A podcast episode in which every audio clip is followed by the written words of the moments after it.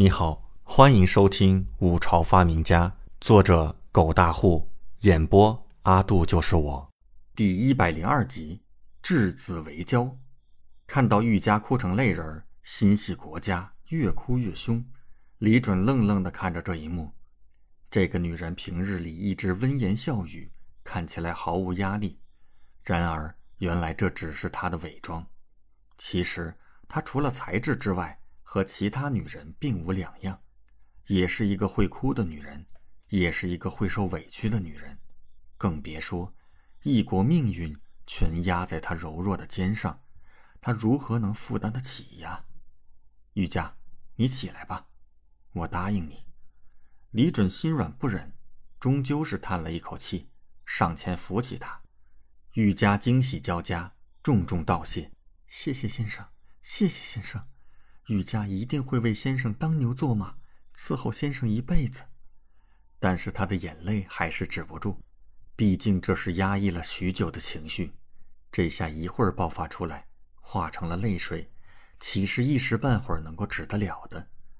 李准任由他发泄情绪，走到一旁叹着气：“玉佳，虽然我愿意帮你，可是，一时半会儿我也没什么好法子，最终的决定权。”还是在你狼国手中。玉佳点点头，抹着眼泪。李准继续说道：“如今陛下之所以会拖延着不给你回复，无非就是在权衡你狼国所给的利益和风犬国给的好处。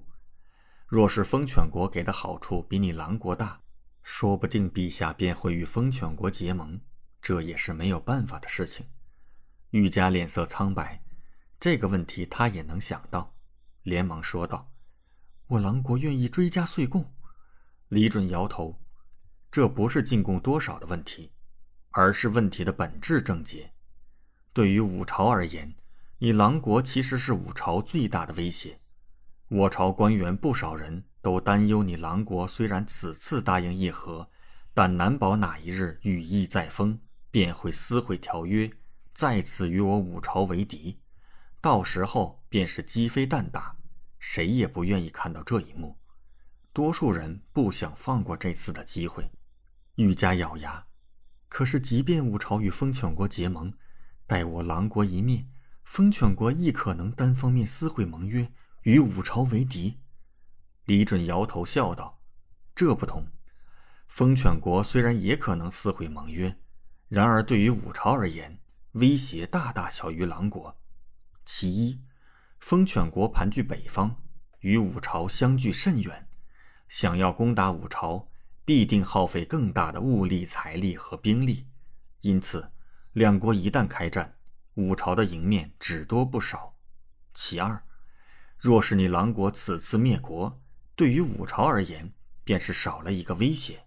届时，风犬国即便要开战，也能专心应付。不会出现现如今三方相互提防的局面，因此权衡之下，如今你狼国其实处于劣势。玉家听得神色惊愕，愣在当场。被李准这般一分析，问题瞬间便明了了。玉家沉声道：“所以，先生的意思是，我狼国此次若是想要成功议和，与五朝结盟，必须保证。”我狼国不会单方面撕毁盟约，与五朝为敌。李准点头，至少保证十年内，甚至数十年内不会撕毁盟约。这天下帝王虽不乏野心之辈，想要吞并天下，宇内称王，然而我父皇却并非这等野心之人。我朝中诸臣也大多喜好和平，心系百姓安居乐业，所以。